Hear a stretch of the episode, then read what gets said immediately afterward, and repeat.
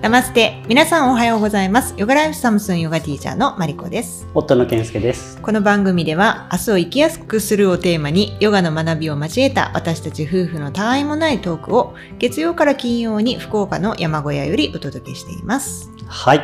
山小屋ではないですね、山今小日は。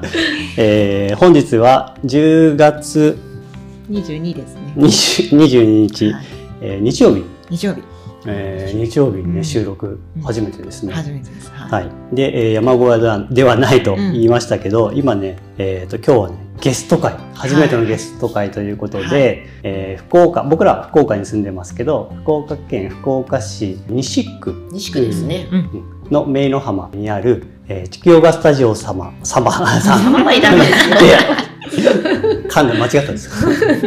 にお邪魔しています。はい。えー後ほどご紹介しますけど、はい。緊張するね。こんなに収録が緊張するのは久しぶりだな。そうです。いつもと違うからね、なんか。はい。そうなんです。はい。えっ、と、じゃあ、まず、マリコさんの、はいとってもお世話になってる、うかつ、うんえー可愛がっていただいている方なので、マリコさんから紹介をしてもらっていい？はい。はいえー、ティキヨガスタジオの、えー、畑田由紀子先生です。はい。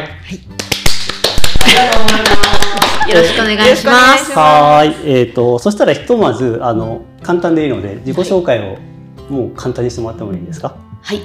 今ご紹介いただきました、えー、ティキヨガスタジオの畑田とい、畑田由紀子と言います。ははいい。えそうですね。22年前に子供を出産しまして、そこから健康を考えてヨガをスタートしたというところなんですけど、うんうんはい。ヨガ歴22年です。うんはい。はい。急ですいません。よろしくお願いします。よろしくお願いします。はい。まあ、ざっくり言うと、おゆき先生は、はいマリコさんの、うんまあ、恩師、えーということだと思うんですけど、で、まず、えっ、と、ちょっと二人、お二人の、うんあの、出会いから、うん。まあ、懐かしトークじゃないですけど、うんうんうんみたいな感じで教えてもらいたいので、うん。二人でお話ししてもらってもいいですか？えっ、と、まず先に、ゆき先生は、マリコさんに最初に会ったのが、どこだか覚えてますか、あはい。ユニバでら。す。そうです。なんだ、覚えてるかな？みたいな。覚えてますよ。あうん。そうか。それは、えっ、と、ユニバっていうのは、うんえっ、と、福岡市の中心にある、結構老舗のヨガスタジオっていうことでいいんですかね？そうですね。あの、私がヨガを始めた時っていうのは、福岡にあのヨガスタジオっていうのはほとんどなくって、うんユニバもなかったんですね。うんで、自分が指導者養成を受けて、あの、指導を始めて、そこ、始めようとした時にできたところですね。うん。はい。で、始めたのがさっき言った20年前っておっしゃってましたよね。で、マリコさんと、いだからその頃からユニバがあったってことですよね。そうですね。私のスタジオよりユニバが少し後になるんですけど、そうなんはい。うですか。ちの方が古いんですね。うんはい。で、私はもう週何回だろう。めあっちがもうメインのようにあのユニバに行ってたので、うーんはい。もうオープンの時からいました。うんうーんで、それから、なんマリコさんとお二人が出会ったのは何年前っていうか何年後の話なんだろう、そこから。私は2011年ぐらいからユニバに通い始めたから。12年前。うんああじゃあはいゆき先生が今でもう多分78年ぐらいはたっ56年は経ってるそう、そうですね。うんはい。にじゃあゆき先生がそこで教えててマリコさんはそこに生徒できたと、そうです。アシタンガヨガをそこで習懐かしい習いました。ですかはいはい懐かしいですか？今なんか思い出したんですけど、うん第一印象、はいうん、あら。すっごい体が柔らかい人でした。あはい。これが第一印象ですね。うんうん。そうなんだでもでもその時点でマリコさんはすでに一生懸命卓練っていうか、うんヨガはやってるもんねそうだね。そうだよねうん、やってました。まあもともとの柔らかさもあるんだろうけども、うんもうそこからさらにね結構柔軟性さらに、そうかもしれない進まですってるはい。運動不足からあの通い始めてそれが解消されていった感じかな。うーん。でそこで、えっと、ユニバでそのそんなに先生もたくさんはいらっしゃらないんでしょうけど明日がの先生が4、5人はでもいらっしゃいましたよ。いたんですよね。はい、その当時。で、うん。えっと、別にいろんな先生のクラス受けててその中にゆきさんもいたってこと？はい、そうです。うん。なるほど。でそこからのお二人の距離が近くなったのはどういう感じで、えっとゆきさんのそのクラスを受けた後にあの指導者養成のクラスをやってるっていうのを聞いて、うんですごい興味があって。うんもう指導者になりたいって思ってたってこと？うーんとねちらっとあったんでしょうねやっぱりね。うん。であの別にその指導者になる云々じゃなくそのヨガを深めたい方もうんうん全然いいんだよみたいな感じで言ってくれて、ですもうすぐ決めましたねその後、うん。ゆき先生から聞いたの？聞聞きました。あその話をね、うん。あの当時指導者養成やってるところってそんなんなかったんですよ。そうですよあよかったねうん、現在はもう本当福岡でももうねもういろんなところがやってるし、うん。ユニバも今やってますけど、うん。だからユニバがやってたら多分ユニバで言うことを伝えることはなかったんでしょうけどその当時やってないから、うん。マリコさんにも声かけられたんだと思います。うんうんうん。なるほどうんそう。そうでねそうやって声かけていただいてまあ今があるっていうことだと思うんですけど、うん。まあとりあえず2人の出会いはそんな感じで、で、まあ、だからね恩師っていうところで今日は、はい来たんですけど、はい、なのでゆきさんのヨガの歴史というかその辺をちょっとせっかくなんで聞かせてほしいんですけど、はい、ヨガの歴史ですね。ね今まで何回も聞かれてると思うんですけど、うん、さっきもちょっと話したんですけど、えーちょっともう年年年齢バレちゃうんですけど、43歳の時に子供を、3人目の子供を18年、あ、16年ぶりかな？うん。に産んで43歳だったんですね。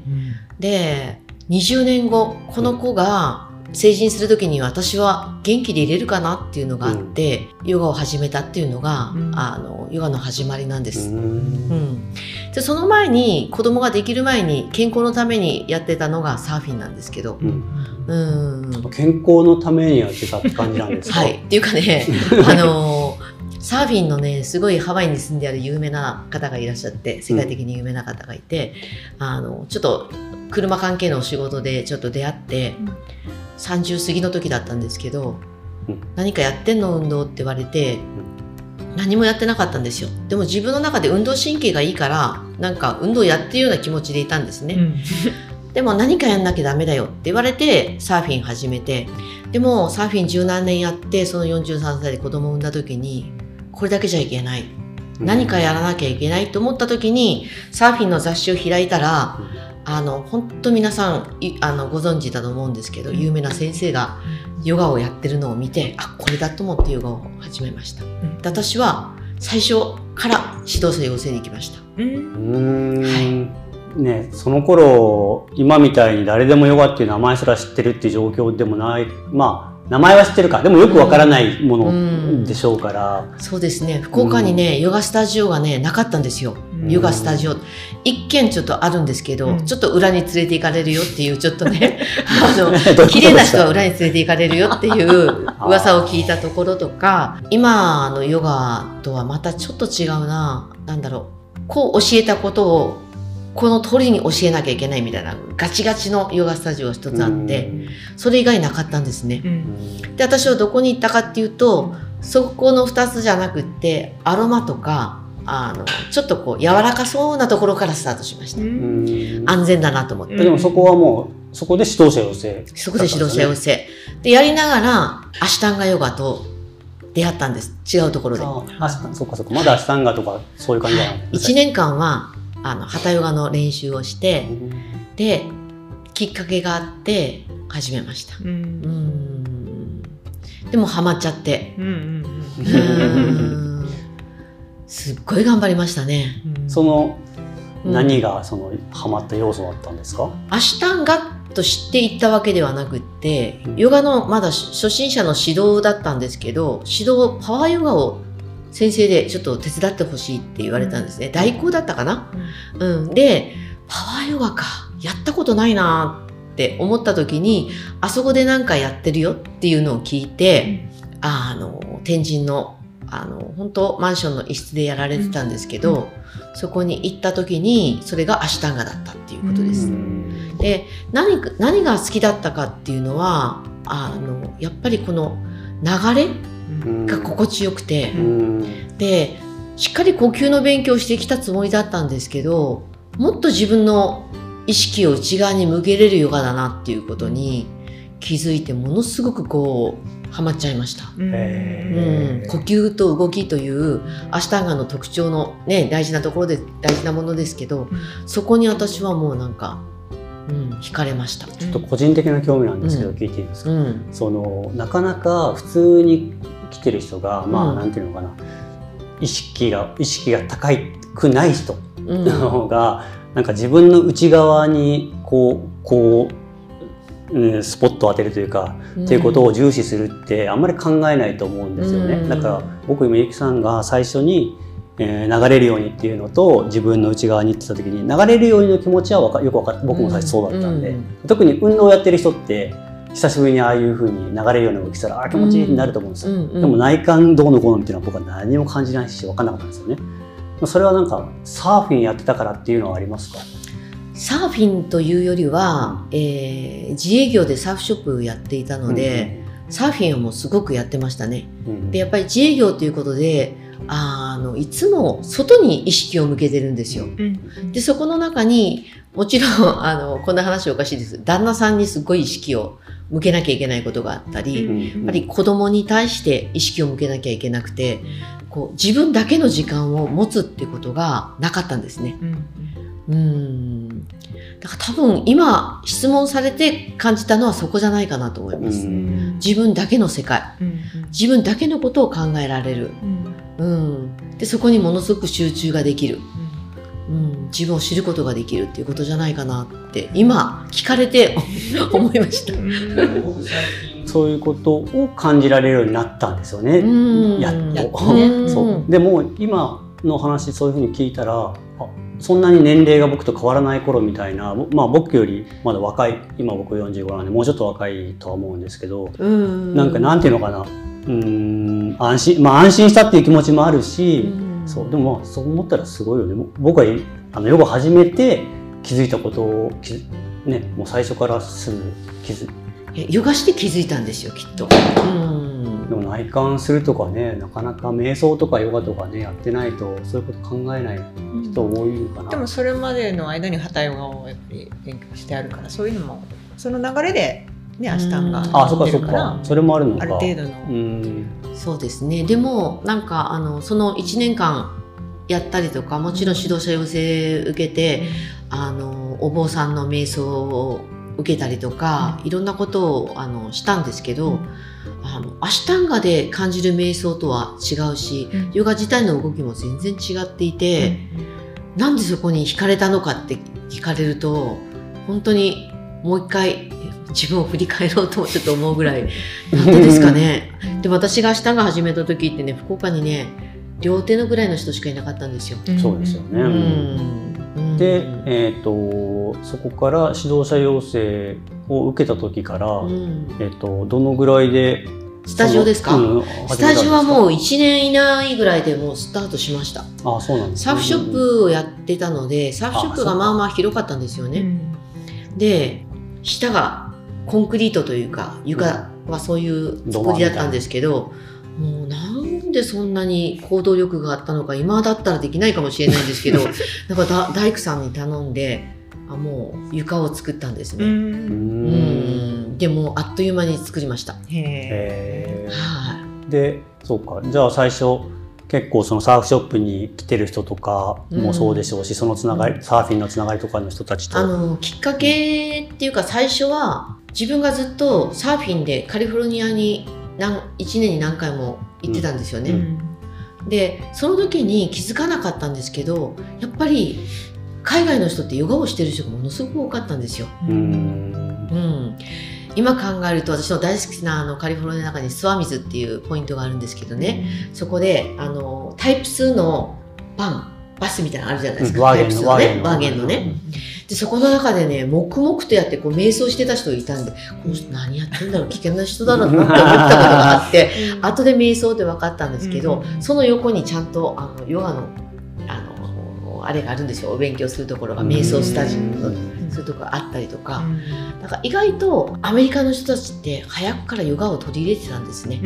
うん、で後で知ったらプロサーファーのお友達の奥さんはヨガの先生だったりとかね。うん、うん、でやっぱりヨガを取り入れてたっていうのがどんどん耳に入ってきて、うん、でもう自分がスタートする時はサーフヨガっていうのが自分の中の最初のスタートだったんです。うん、でサーフィンをする人にヨガを伝えていこうというところからスタートしたんですけど、まず最初の生徒さんもあのやっぱりそこが声かけやすかったからそこからだったんですけど、なかなかそれも続かずっていうのもあったり、うん。あのまあ、最初チラシ配りとかもしてね来てくださった近所の方とかもいらっしゃって今はもうサーフィンの方ももちろん見えてるんですけどもう今は違います、ん。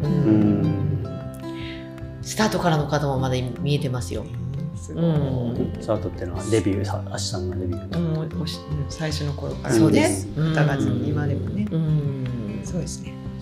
じゃあなんか今話聞いたらそのなんか続かない人もいますよとか、うん。まあアシタンガのそのある種の難しさというか、うん。継継続まあアシタンガだけじゃないと思うんだけど、うん。そういうのは変わんないと思ううん。ところはあると思うんですけどなんかこう劇的に随分変わったなっていうような、うん。えっと、スタジオが増えたとかはまあそうだと思うんですけど、うん。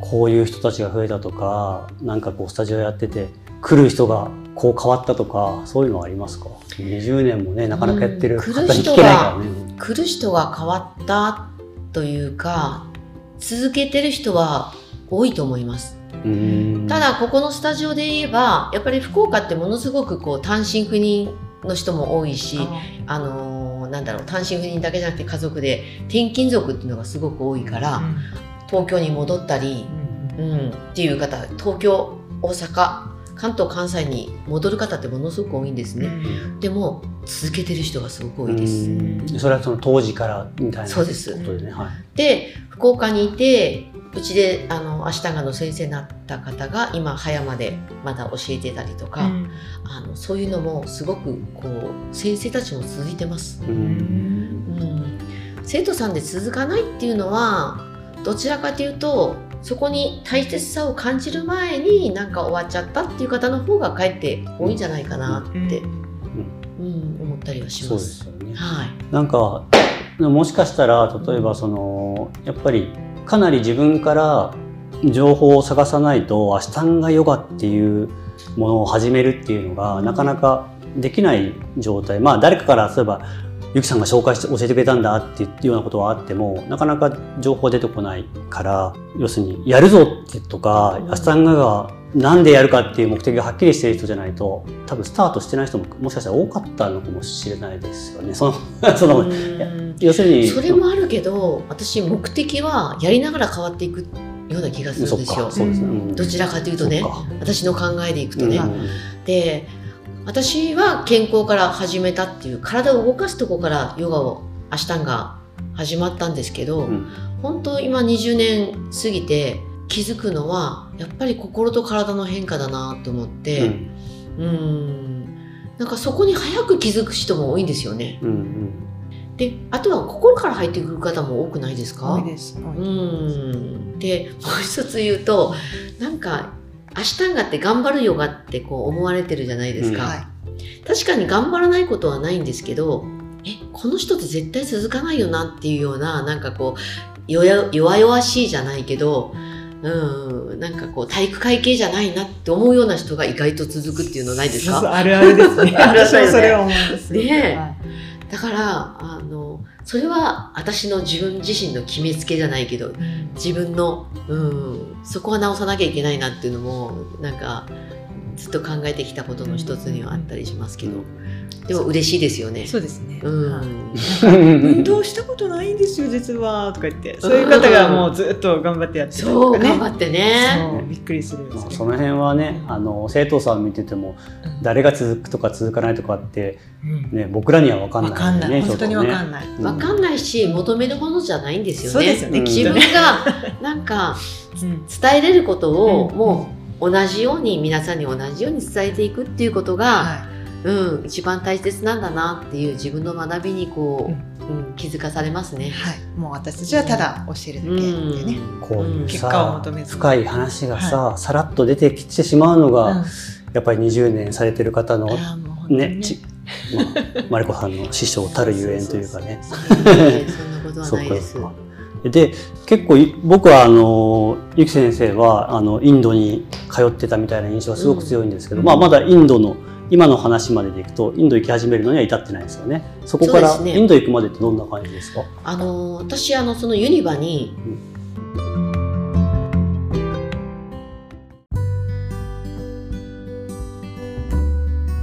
はい。今ここまで、えー、収録を終えたところなんですけど、全体の収録が1時間近くかかったんですけど、まあやっぱりあんまり短くはできない、すごくいいお話が多いので、ここまで前編にして、えー、残りの約20分ぐらいですかね。を後編また明日配信したいと思いますので、さらにいいお話が聞けると思うので、後編もよろしくお願いします。それでは皆さんまたお会いしましょう。せーの、ナマステー